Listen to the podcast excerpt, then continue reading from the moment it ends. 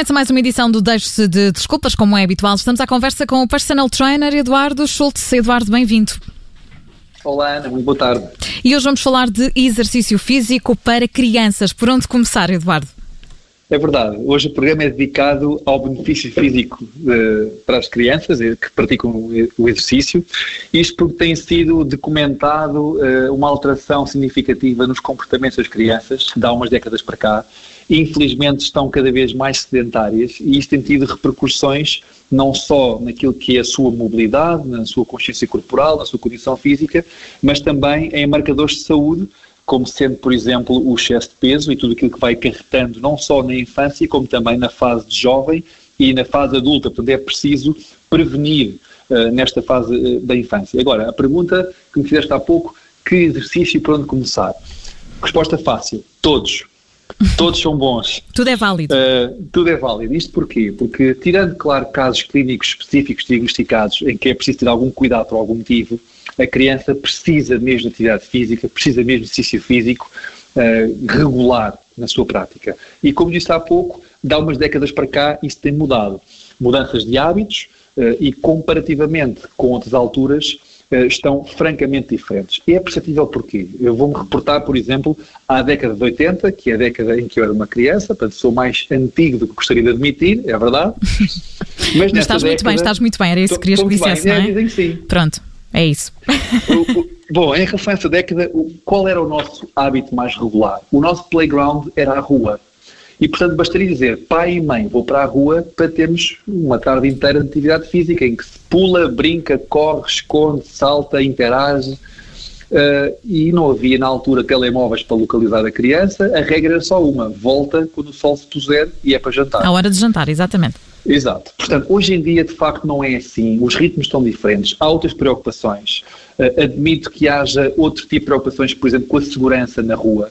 Um, o ritmo também dos próprios pais é diferente e hoje poderá haver menos tempo para acompanhar as crianças numa atividade física.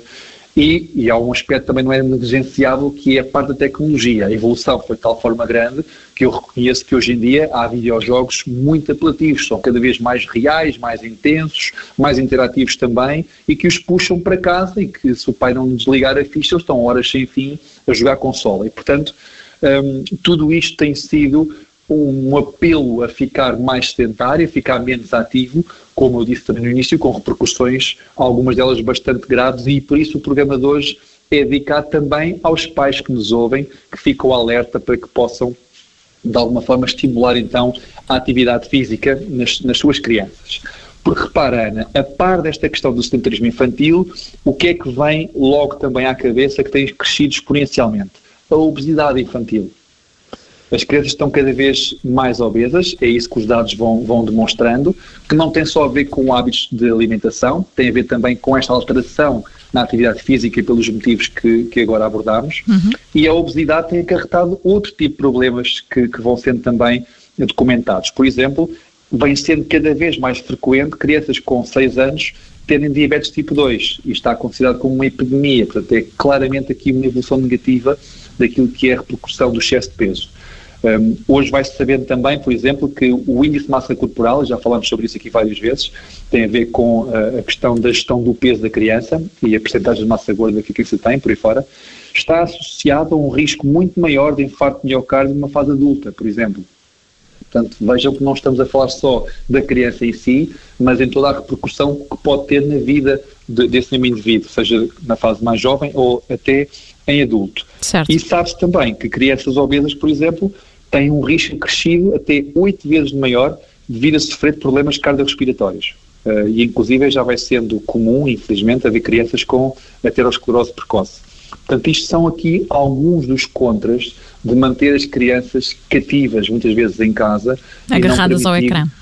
Sentadas no ecrã, exato, e não permitir que, que eles próprios se, se, mexam com mais regularidade. Hoje em dia estamos a ver um contexto completamente diferente. É? Falamos de um contexto de pandemia, uh, em que tem havido restrições, não só naquela fase de confinamento, que não saíam de facto de casa, mas ao dia de hoje que as aulas começaram, sabe-se que os programas de atividade física estão muito restritos e têm grandes condicionantes. Portanto, infelizmente também uh, não permite que haja, com a mesma regularidade e com a mesma liberdade, esta atividade física, que, era, que é bom a vários níveis. E agora aqui vêm, de facto, os benefícios que eu gostaria de mencionar, e tirando apenas alguns, porque a lista, de facto, é extensa.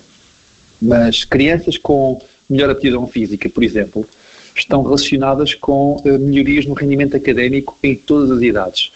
E isto é fácil de explicar. Nós já falámos aqui também nas nossas rubricas que, uh, do ponto de vista hormonal, quando há a prática regular de exercício físico, há a libertação de algumas hormonas que têm aqui algumas um, repercussões. Por exemplo, na melhoria da, da, atenção, da concentração e, portanto, também na apreensão de conteúdos escolares. Portanto, melhoria do rendimento um, académico parece-me aqui uma consequência do, do exercício físico e desta questão hormonal.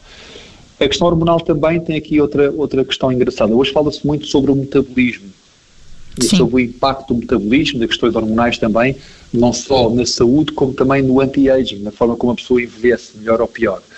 E crianças mais ativas aumentam muito a possibilidade de se tornarem depois adultos metabolicamente saudáveis. Portanto, aqui uma consequência também a longo prazo da atividade física.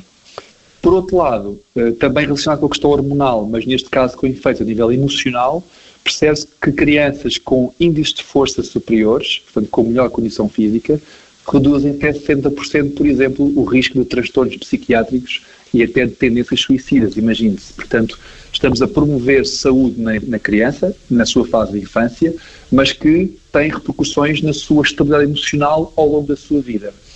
Portanto, isto são só para rever aqui alguns alguns dos benefícios, mas em resumo, Ana, aquilo que fica, que eu gostava que ficasse para os pais é que de facto um, está a haver uma mudança de hábitos preocupante, uhum. é possível pôr travão a isso, é possível de alguma forma contornar as, as restrições que até hoje em dia existem e criar crianças mais ativas, acompanhá-los mais, atividades outdoor, há profissionais especializados, uh, há clubes desportivos com atividades para crianças desde quase os 3 meses de idade, a natação, a ginástica de mobilidade infantil, enfim, um conjunto de atividades que é possível que eles continuem a praticar.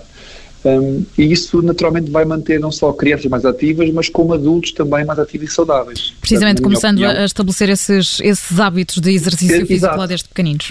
Porque no fundo é uma questão de, de manter hábitos e, portanto, na minha opinião, acho que é efetivamente uma questão de responsabilidade e, e, em última análise de amor, porque quem ama os seus cuida e quem cuida protege, e isto é claramente um mecanismo de prevenção e de melhoria da sua saúde, das suas crianças. Muito bem, que ótima forma de, de terminar. O personal trainer Eduardo Schultz está todas as semanas na Rádio Observador no Deixe-se de Desculpas. Temos encontro marcado na, na próxima, Eduardo. Obrigada mais uma vez. Até à próxima, boa semana. Obrigada, bons treinos.